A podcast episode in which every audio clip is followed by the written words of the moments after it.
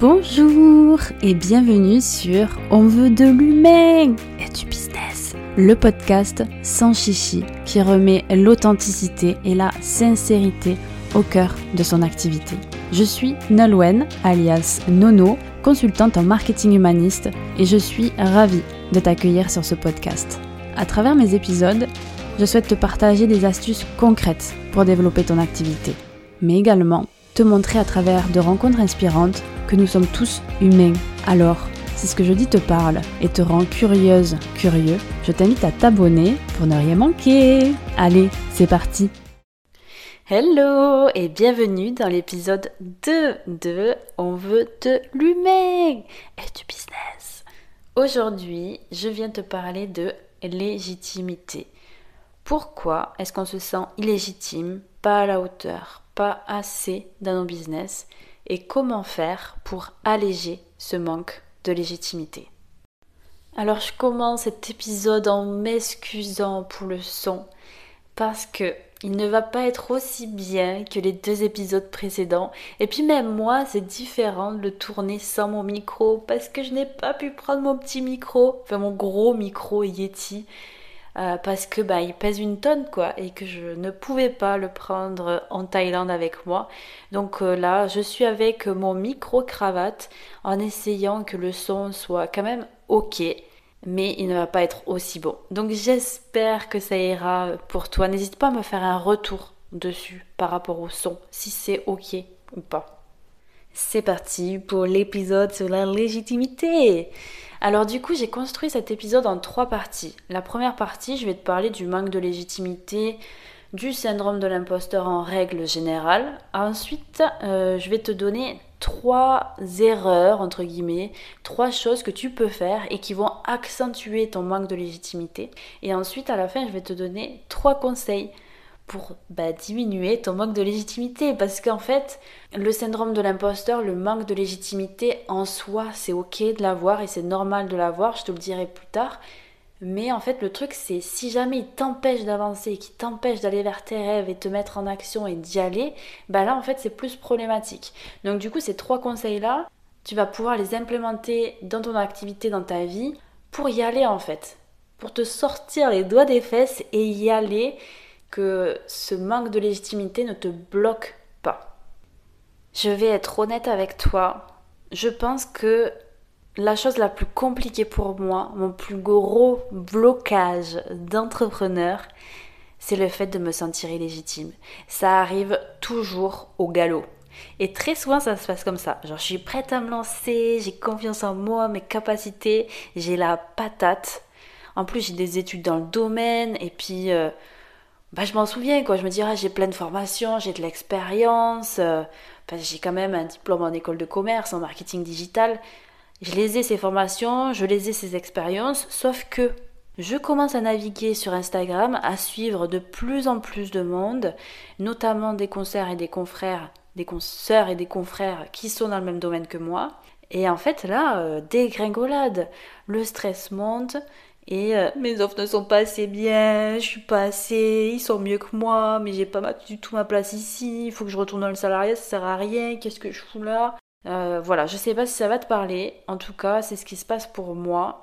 Et quand ce sentiment il arrive, c'est horrible. Parce que en quelques jours, tu passes d'une motivation de dingue où tu penses que tu vas tout défoncer t'es au summum de la motivation et de la confiance en toi, tu t'es dit ouais ça y est j'ai trouvé the offre, euh, je, vais, je vais trop kiffer, allez c'est parti je me lance. Ah, en quelques heures tu te sens comme un gros caca et t'as l'impression vraiment ben, d'être nul. Et quand tu es dans cet état-là, ben, c'est compliqué de faire des ventes en fait. Parce que ta facilité à vendre tes services et tes produits, c'est clairement relié à ta confiance en toi. Plus tu auras confiance en toi, en ce que tu peux apporter avec ton entreprise, plus tu auras de la facilité pour vendre tes services, pour te vendre. Après, c'est ok, c'est des choses qui arrivent. Derrière, il faut quand même aller venir le travailler, aller voir ce qui bloque pour pas que ça t'empêche justement d'aller te vendre, d'aller parler de tes offres de te lancer, d'oser faire les choses. C'est des choses qui se travaillent. Donc c'est pas parce que as, tu, ressens un manque de légitimité, un syndrome d'imposteur que, que tu vas finir bloqué sur ça. Non, ok, maintenant on va aller bosser dessus, on va aller voir ce qui se cache derrière pour pouvoir surmonter ça et y aller et tout défoncer. Et c'est pour ça que dans cet épisode, à la fin, je te donne des clés pour aller travailler ce manque de légitimité, pour aller dépasser ça. Parce que le but, ce n'est pas d'éradiquer le syndrome de l'imposteur ou le manque de légitimité, mais plus d'arriver à vivre avec, d'aller l'observer et d'utiliser des clés pour pas que ça t'empêche de te mettre en action et de réussir avec ton business. Et depuis le début, je te parle de manque de légitimité, mais je te parle aussi de syndrome de l'imposteur, parce que dans l'entrepreneuriat, on parle souvent du syndrome de l'imposteur, pour définir justement ce manque de légitimité. En gros, le syndrome de l'imposteur, c'est ce sentiment que tu ressens quand par exemple tu as un nouveau client et que tu vas remettre ça sur la chance. Il m'a choisi parce qu'il était de bonne humeur, hein Voyons, il m'a choisi parce qu'il pensait que j'étais comme ça, mais en fait je suis pas comme ça. Ou alors tu peux même te dire, et s'il regrettait et, pourquoi euh, Peut-être qu'il regrette de m'avoir choisi en fait. Et pourquoi il m'a choisi maintenant Peut-être qu'il était de bonne humeur hier et qu'en fait, euh, après avoir dormi, il regrette. Et t'as peur d'être démasqué. T'as as, l'impression d'être un imposteur, de ne pas avoir l'expérience nécessaire comparée à d'autres personnes, de ne pas être assez, de ne pas être à la hauteur. Généralement, c'est des mots qu'on va employer quand on a ce syndrome de l'imposteur-là. Et aussi, euh, très souvent, quand on a ce syndrome, on va vouloir travailler davantage. Davantage que les autres pour essayer de combler justement ce manque d'expérience, euh, combler le gap, quoi. Mais du coup, je vais te rassurer parce qu'en fait, 70% des gens euh, dans le monde ont déjà été touchés par ce syndrome au moins une fois dans leur vie. Même Lady Gaga a eu le syndrome de l'imposteur et même là régulièrement en fait. Et c'est même le syndrome de l'imposteur quand à partir du moment que tu as un certain succès aussi tu peux l'avoir. Et dire mais attends je suis qui moi pour avoir des clients? Je suis qui moi pour avoir euh, autant d'argent? Et c'est totalement ok. Il faut juste arriver à vivre avec. Et même c'est bien petite dose d'avoir ce syndrome de l'imposteur, ce manque de légitimité, parce que ça te permet de ne pas rester sur tes acquis, ça te permet d'aller toujours plus loin, tu vois, et ça te permet aussi euh, de voir que tu veux faire attention aux choses et que tu n'en as pas rien à faire, quoi. Ça y est, on arrive à la deuxième partie de ce podcast où je vais te parler de trois choses que tu peux faire et qui vont accentuer en fait ce sentiment de légitimité. La première chose, c'est de voir trop loin. Parce que plus on creuse sur un sujet, plus on se rend compte à quel point c'est vaste, à quel point il y a énormément de choses à approfondir. Comme par exemple, quand tu vas voir, tu regardes la mer, tu regardes l'océan, en surface, tu as l'impression euh, qu'il n'y a pas grand-chose. Et plus tu vas plonger à l'intérieur, plus tu vas te rendre compte à quel point il y a tout un univers et à quel point tu peux vraiment aller plonger dans, dans les différentes espèces de poissons, de coraux, etc. etc. Euh, par exemple aussi euh, avec le marketing, quand on arrive dans le domaine du marketing, on se dit que c'est ok, qu'on sait quand même pas mal de choses. Tu vois, on se dit ok, je connais comment faire euh, le client idéal, j'ai utilisé les réseaux sociaux, etc., etc. Oui, on sait plus que d'autres personnes, mais plus on va creuser dedans, plus on va se rendre compte à quel point en fait tu peux aller très très loin. Et plus tu vas creuser pour aller plus loin dans un sujet, et plus tu vas dire, mais en fait, je suis pas du tout légitime d'en parler, et il y a des personnes qui vont être plus légitimes que moi d'en parler. C'est un trou sans fin. Et alors, du coup, pourquoi le fait de voir trop loin, ça influence ce manque de légitimité? Ben, Je vais te donner un exemple très concret pour la création d'une offre. Imagine-toi, tu veux créer une nouvelle offre. Tu viens de te lancer, tu veux créer une offre euh, one shot à un prix peut-être en dessous du marché parce que bah tu débutes et tu, tu veux quelque chose euh, de simple qui te met euh, à l'aise en fait pour prendre de l'expérience. Donc tu vas commencer à travailler dessus, à travailler une offre irrésistible, tu sais. Tu vas creuser, creuser, tu vas aller euh, voir sur les réseaux sociaux des concurrents, quel type d'offres font, tu vas aller voir ton client idéal, qu'est-ce qu'ils ont besoin. Et à la fin, en fait, tu finis par avoir sur ton brouillon un accompagnement de trois mois minimum, avec des workbooks, des cadeaux, etc. etc. À la base, T'étais parti juste pour avoir une petite offre one-shot pour gagner de l'expérience. Et tu finis avec un accompagnement de trois mois, avec une formation intégrée, enfin le truc de ouf quoi. Comment tu veux te sentir légitime en sautant autant d'étapes? Eh bien c'est totalement normal de se sentir illégitime avec ça. C'est beaucoup trop d'un coup. Et en fait, on est dans une société où tout va vite. Regarde avec Amazon. En 24 heures, tu commandes un truc sur Internet et tu l'as euh, chez toi, même le dimanche. Si on veut une information, on va sur Google, on l'a directement.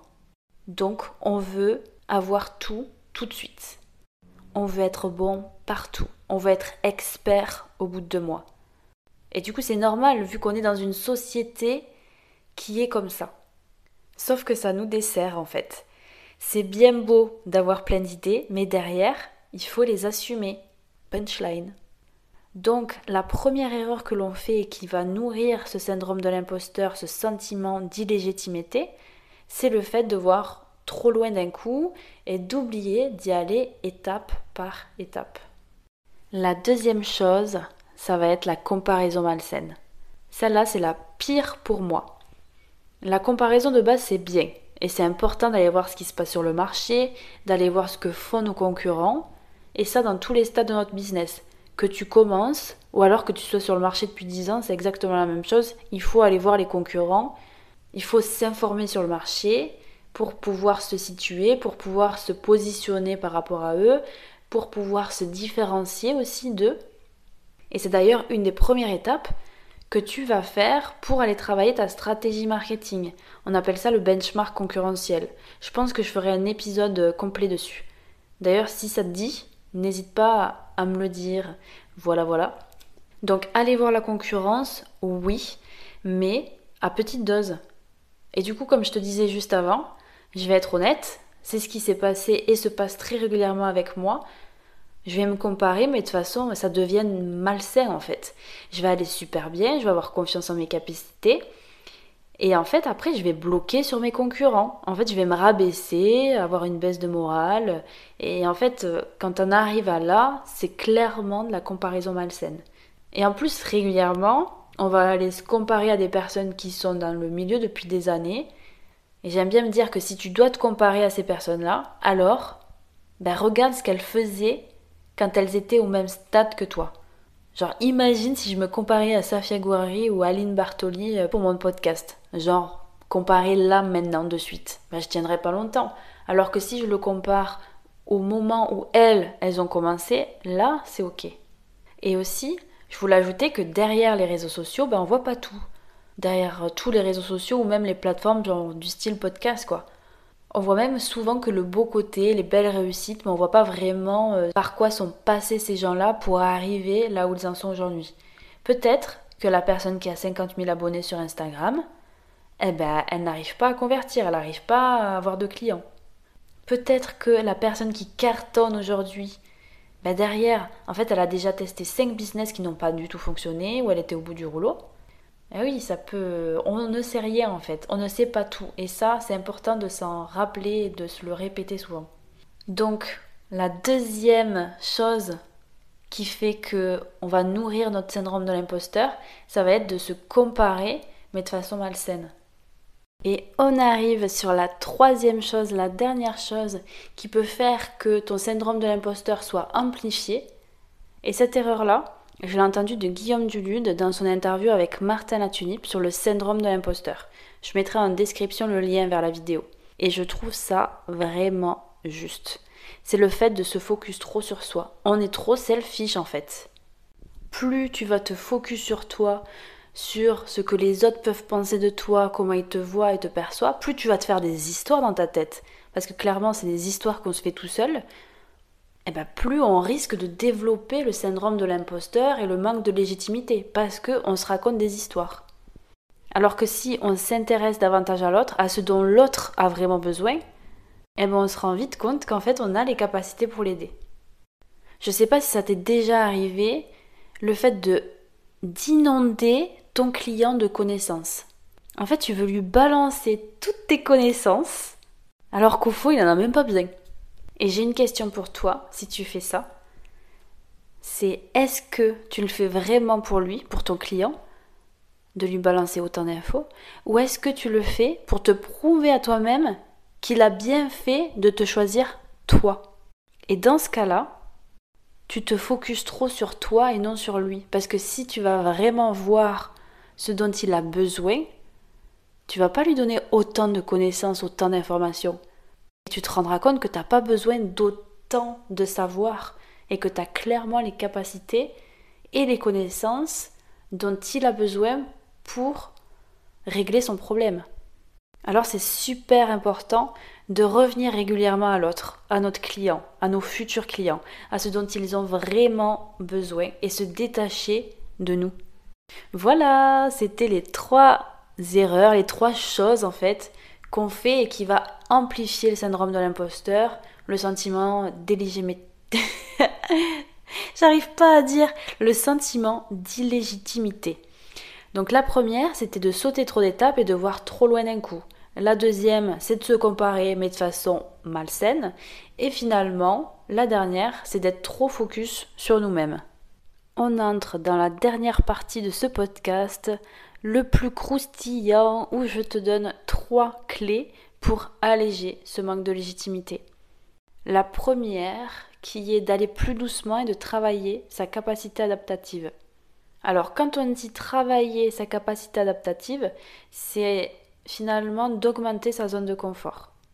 Et ça, c'est un enseignement de mon mentor, François Lemay, que j'aime tant. Et si tu me suis sur les réseaux, tu sais que je l'aime tant. Et si tu ne connais pas cet être humain beautiful, eh ben, je te mets un lien en description vers sa chaîne YouTube. Alors pour arriver à t'imager ce que c'est la capacité adaptative et le fait d'aller travailler sa capacité adaptative, Imagine-toi devant toi un compteur de voiture, tu sais, genre euh, de 0 km/h à 150 euh, km/h avec la flèche. Ta capacité adaptative, elle se passe en trois blocs. Donc tu as le premier bloc, on va dire de 0 à 50 km/h. le deuxième bloc, 50 à 100 km/h. Et le troisième, de 100 à 150.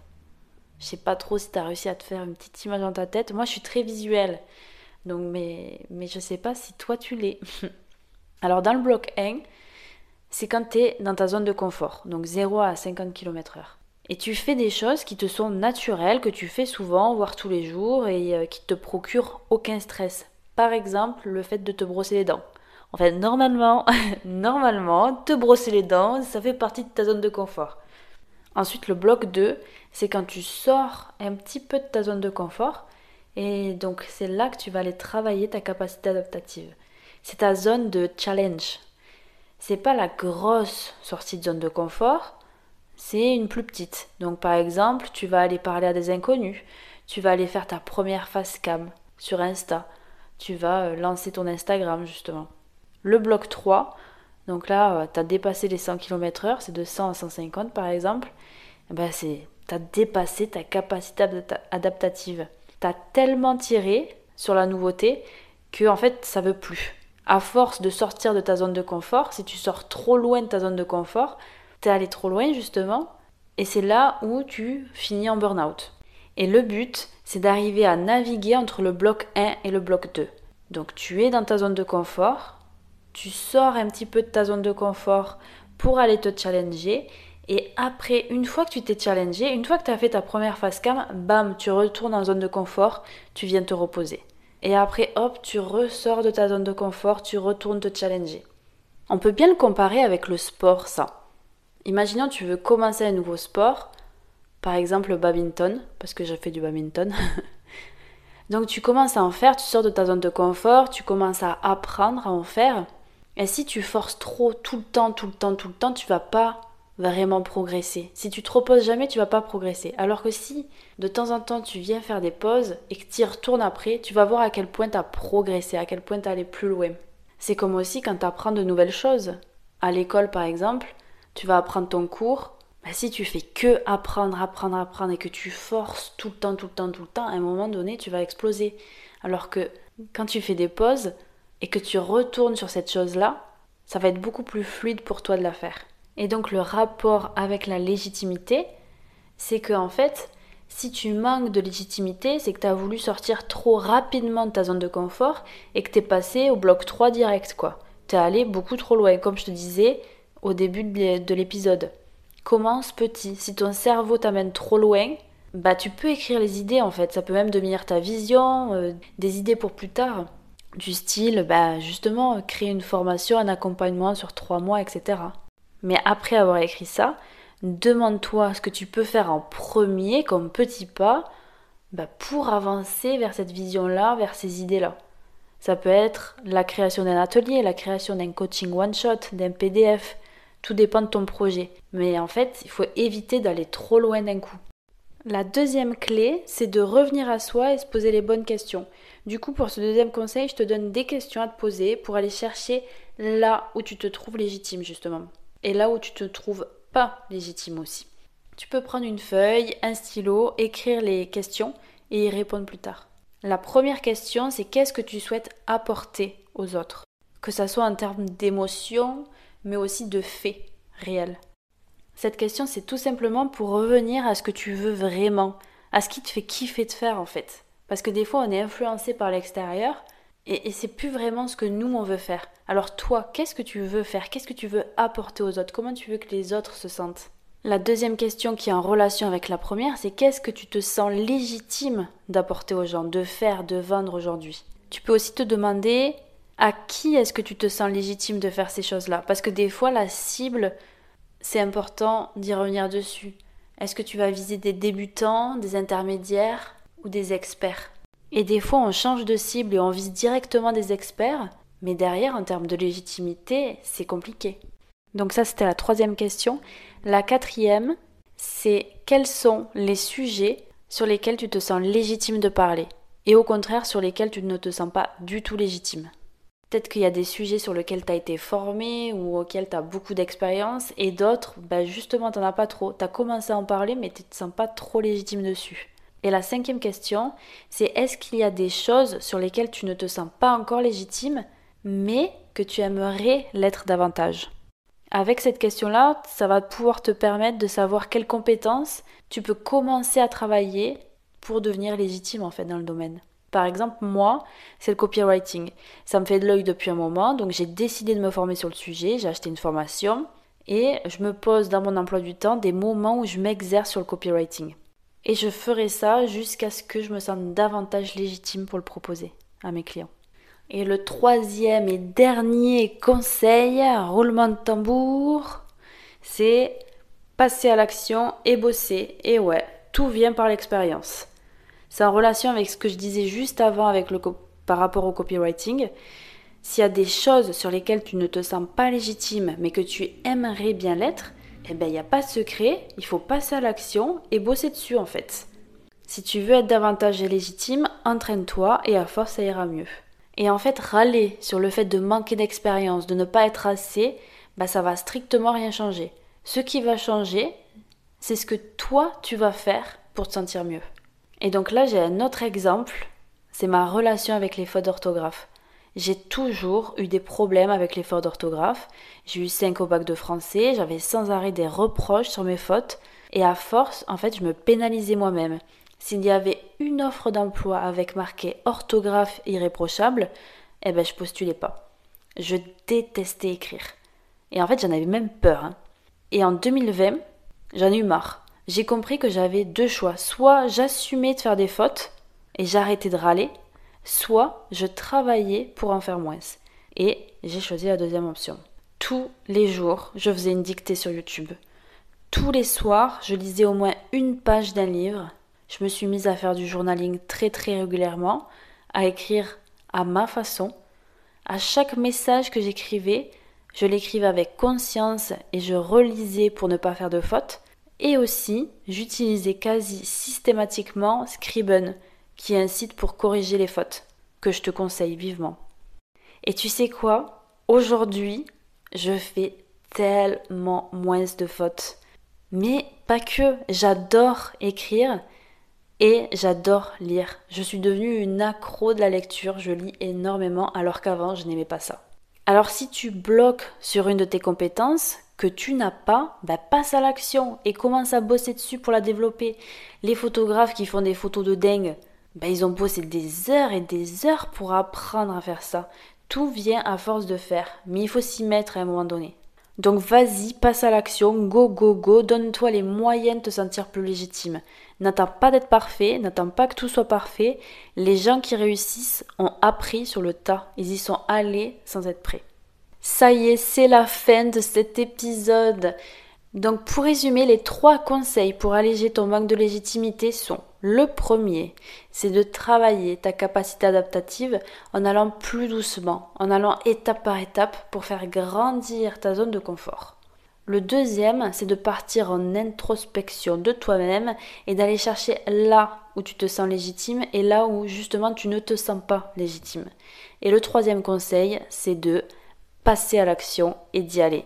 Tu ne peux pas prendre d'expérience sans faire. Et aussi, je voulais te rappeler que c'est normal d'avoir le syndrome de l'imposteur, de te sentir illégitime. Et même, en fait, c'est souvent les personnes qui sont le plus compétentes et les personnes qui se mettent vraiment à fond dans les choses qui sont le plus susceptibles de ressentir ça. Ouais, c'est bien aussi des fois de s'envoyer des fleurs comme ça, tu vois. Donc, n'oublie pas qu'on est tous humains. J'espère que ce podcast t'aura plu et si tu as aimé, je t'invite à me mettre 5 étoiles sur ta plateforme d'écoute préférée. Ça m'aide énormément pour la visibilité de mon podcast. Je te souhaite une très très belle journée ou soirée en fonction de quand est-ce que tu m'écoutes et je te dis à très vite pour le prochain épisode.